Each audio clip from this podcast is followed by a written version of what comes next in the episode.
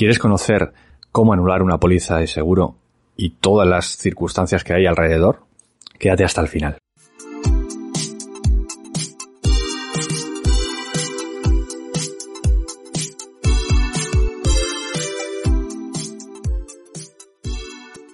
Bueno, eh, vuelvo a grabar sobre la anulación de, una póliza de seguro porque es una de las cosas eh, que, ocurre continuamente, que tenemos mucha mucha incertidumbre de cómo hacerlo, cómo se envía, eh, qué tipo de documento, cómo, con un correo, bueno, un montón de circunstancias alrededor que nos hacen muchas veces por no tener claro si va a servir esta comunicación que he hecho a la aseguradora o no va a servir, o a mi agente, o, o de qué manera. Pues vamos a, voy a tratar de, explicar todo, eh, todo lo que tiene que ver con la anulación de una póliza, con, cambiar de, una compañía a otra, sin que se escape nada y que pueda estar todo más o menos resuelto y que haya respuestas para, todas las preguntas que surgen alrededor de, este problema que tenemos alguna, en alguna ocasión de cómo anular una póliza. Lo más importante es que eh, la legislación, desde la, la, ley de, contrato de seguro que tenemos ahora mismo en vigor y que es de, de 1980, pues ya lo deja claro. Aunque ha, sufrido alguna modificación el artículo a lo largo del tiempo, pero está meridianamente claro cómo, cómo se debe actuar. Y en concreto es el artículo 22 de la ley de contrato de seguro que nos habla pues que en el punto 2 que las partes eh, pueden oponerse a la prórroga del contrato es el, eh, el, seguro, la póliza de seguro es un contrato, entonces pues em, tiene que venir definido en el propio contrato cómo hacerlo. Y si no viene definido, pues nos vamos aquí al artículo 22. Y nos habla que si queremos anular la póliza de seguro que tenemos contratada, pues tenemos que comunicárselo eh, mediante una notificación escrita a la otra parte con un plazo al menos de, un mes de anticipación a la conclusión del, del periodo de la anualidad.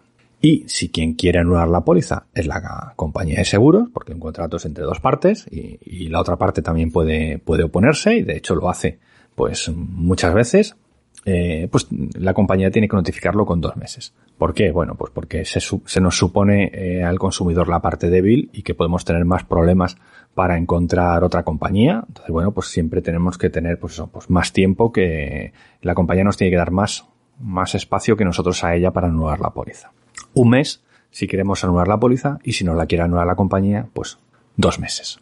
Hay, hay otra parte importante em, eh, en este mismo artículo 22 y es que habla de las modificaciones al contrato. Si la compañía quiere hacernos alguna modificación en el contrato, pues también tiene que, tiene que comunicarlo al tomador con al menos dos meses de antelación, igual que si fuera para anular. Y bueno, pues de hecho, eh, incluso eh, el tomador debería aceptar esa, esa modificación.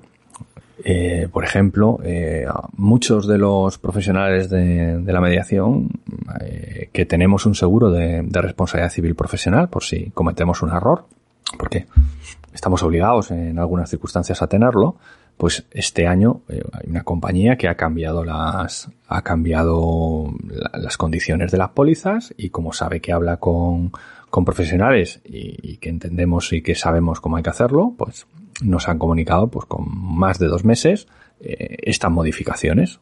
Y, después pues oye usted no solo le, modifico le advierto esto sino que es, eh, me tiene que, que aceptar que, que, acepta esta, estas nuevas condiciones porque si no no volvemos a, a, tener seguro no lo hacen de una manera pues exquisita y como debería ser debería ser en todas las ocasiones. Claro si por un seguro de automóvil que te suben la prima 15 euros este mes, tienes que tú que confirmar y demás, pues bueno, muchas veces esto se les olvida a la compañía, te notifican con dos meses el cambio de precio y ya está, porque esto es un tema importante. El precio se considera una modificación del contrato. Y, esto, pues bueno, pues son eh, todas las sentencias que ha habido en este tiempo, porque podría haber duda y esto se ha llevado hasta, hasta, hasta los juzgados, pues lógicamente eh, los jueces dicen que una modificación en el contrato significa, eh, puede ser también sencillamente una alteración en el precio, una modificación en el precio. Y esa modificación hay que notificarla con dos meses de antelación. Si la compañía no lo hace, pues lógicamente estás en tu facultad para oponerte. De hecho, no, no, no deberías ni, ni, tener que oponerte, porque eh, como no has aceptado eh, de manera fehaciente eh, esta, esta nueva circunstancia, pues eh, no debería ni de renovar la póliza, ¿no? Pero en la práctica se hace y, y además es lo más práctico. O sea, si no hay nada en contra, yo lo he notificado, no hay nada en contra, pues se renueva con las nuevas condiciones que proponemos y ya está. Aunque después, sí, desde luego, si, si no quieres, si quieres echarte atrás y cambiar de compañía, pues no deberías tener ningún problema porque la compañía es quien, quien lo ha hecho mal, por decirlo de alguna forma. ¿Qué no son modificaciones del contrato para poder anular la póliza? Esto es otra discusión también pues continua. En, los contratos de seguro generalmente hay pactado una modificación sobre el precio eh, una no, o varias. Hay unas directamente sobre el, eh, la prima, eh, pues en función de un índice que, que se prevé que, que, va en las pólizas y que puede ir cambiando. En muchas ocasiones las compañías tienen una coletilla que pueden cambiar la, la prima en función de sus necesidades estadístico-actuariales pues bueno, si hay necesidad porque se ha disparado la siniestralidad, pues hay que cobrar más, porque además la, la, la, la, Dirección General de Seguros les obliga a cobrar más para que esto no, no entre en pérdidas. ¿no? Entonces, bueno, esa sería otra posible eh, eh, alteración de los precios que, va a venir reflejado en los contratos. Otra eh, va a ser, por ejemplo, eh, la siniestralidad. En los seguros de automóvil, en algunos de hogar, es, habitual que si declaras partes, pues el precio suba o pierdas alguno de los descuentos que tienes. Otra posibilidad para que esa modificación esté en el contrato y no puedas anular la póliza eh, eh, fuera de, este, del plazo normal del mes, pues son los descuentos. Eh, generalmente en el ramo de salud, por ejemplo, es muy, muy habitual que tienes un descuento y que en la póliza viene puesto este descuento es para este año o para estos cinco años o para estos diez años. Y si cuando se ha pasado el tiempo vas perdiendo eh, descuentos y eso no es una modificación del, del, precio. Eso ya estaba pactado en el contrato que iba a ocurrir así. Por lo tanto, pues eso no es una, una posibilidad, no, no, te, no te permite anular la póliza fuera de plazo.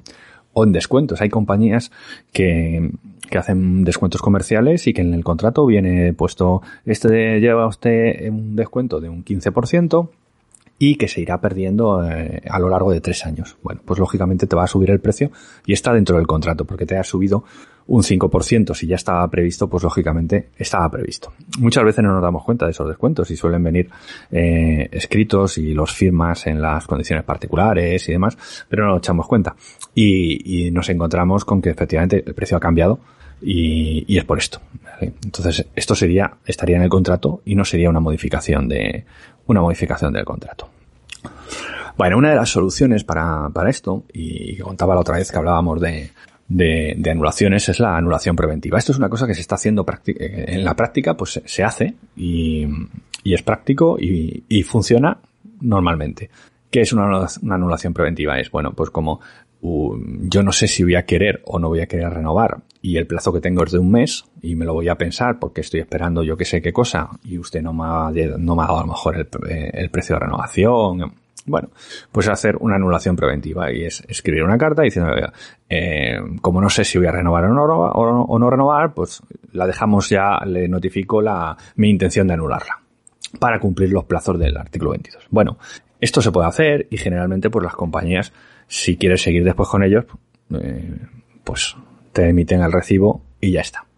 Pero hay que tener en cuenta que eh, en la ley, en el artículo 22, esto de anulación preventiva pues no aparece como tal. Entonces sí que conozco que hay casos, ha habido casos en los que dice la compañía, no, ya la anulaste y, y ahora ya búscate otra cosa o la nueva o el nuevo precio es el de este año. Y, eh, entras otra vez como, como cliente nuevo, por decirlo de alguna forma, con los precios que hay en el, en el momento y con los descuentos que hay en el momento. Entonces, esto eh, es previsible, y, lo comento porque es previsible que a partir de ahora, eh, que hablamos de un periodo de, inflación y que los precios de las cosas vayan hacia arriba, pues en seguros puede ser que ocurra también, que, vayan los precios hacia arriba y, que de un año en otro no bajen los precios como estamos acostumbrados en los últimos 10 o 15 años, pero antes, los que somos muy mayores, pues nos acordamos de años en los que el seguro subía continuamente año a año. Y si te echaban y si te anulaban la póliza, era un drama porque tenías que salir al mercado otra vez a buscar otra vez seguro y iba a ser un 30 o un 40% más caro, ¿no? Eso pasaba, pues, en, a finales de, del siglo pasado, ¿no? En principios de en los 2000, 2000, hasta esa época todavía, todavía esto ocurría.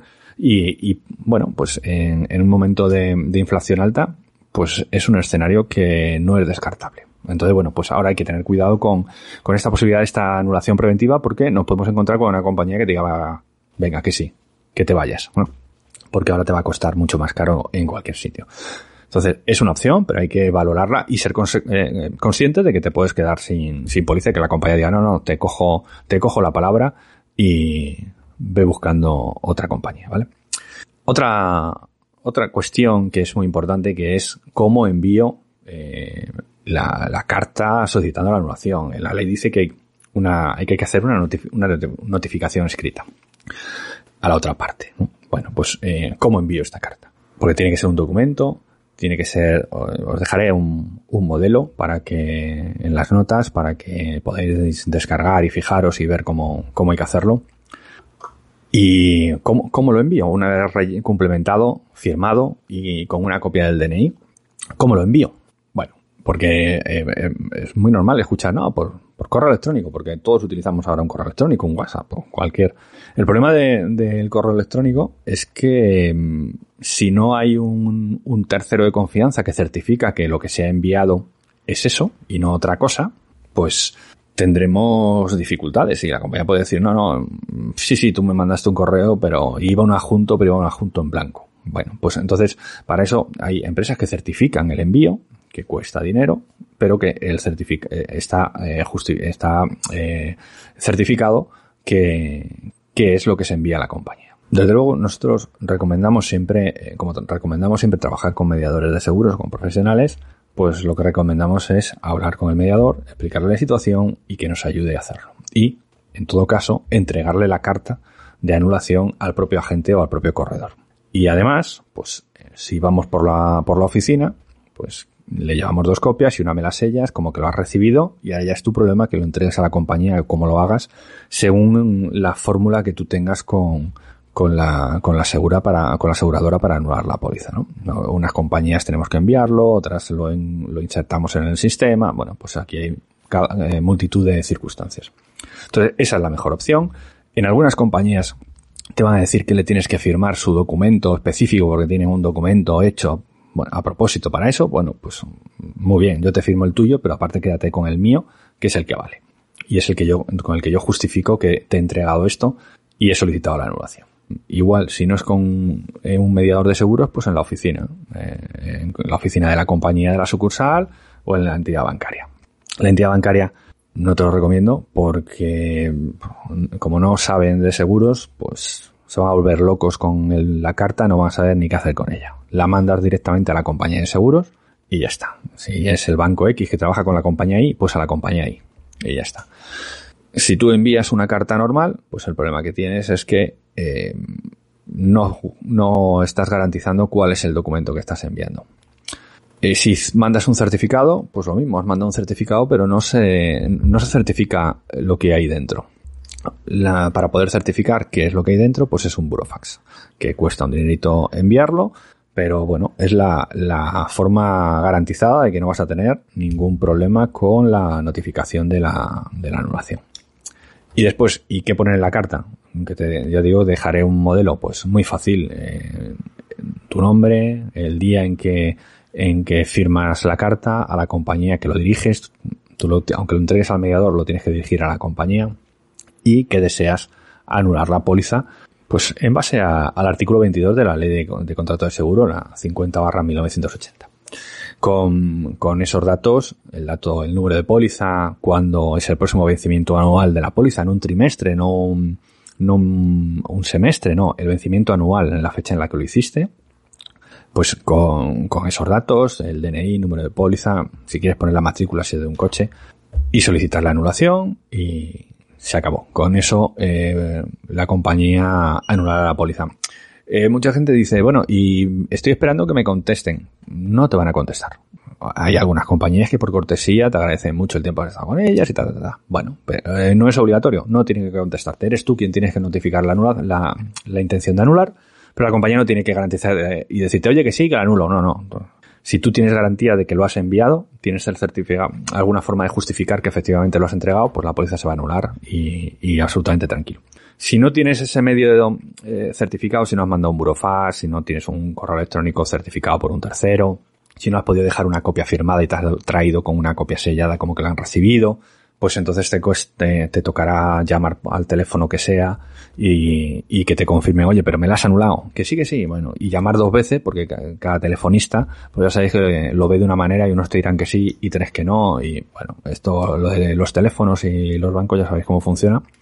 Entonces, para no evitar tener problema, pues eso. Y una cosa más, eh, una recomendación última. Cada vez es más normal el, eh, el pago con tarjeta de crédito mucho cuidado con dar la tarjeta de crédito para pagar un seguro, porque después, como no, anules muy bien la póliza y, aquí sí que nos vamos a un burofax, porque vas a tener problemas para poder justificar que enviaste y te van a volver a cobrar por, por tarjeta y ahí no hay forma de, de devolver esos recibos. Así que, ojito con eso, eh, aunque te den un descuento, aunque, porque te van a ofrecer un descuento de no sé qué por, por pagar por tarjeta de crédito, piénsate muy bien cómo, porque ese descuento a lo mejor te lo vas a gastar en Burofaz después para anular la póliza y a lo mejor no tiene ni, ni sentido.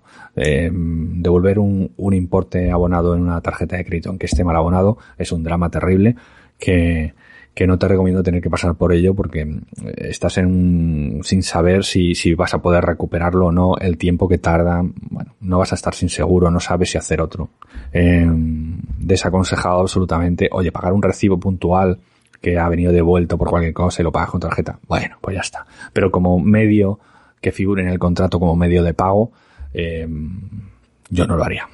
Bueno, espero que, te haya servido, que te suscribas al podcast, que déjanos un comentario, eh, cinco estrellas, o escríbenos una pregunta si la tienes, dale al me gusta, a la campanita en YouTube, ya sabéis que esto se puede escuchar en podcast, en tu podcaster habitual, o en, en YouTube eh, el forma, en formato vídeo, que hay quien lo prefiere. Así que estamos ahí en todos los sitios.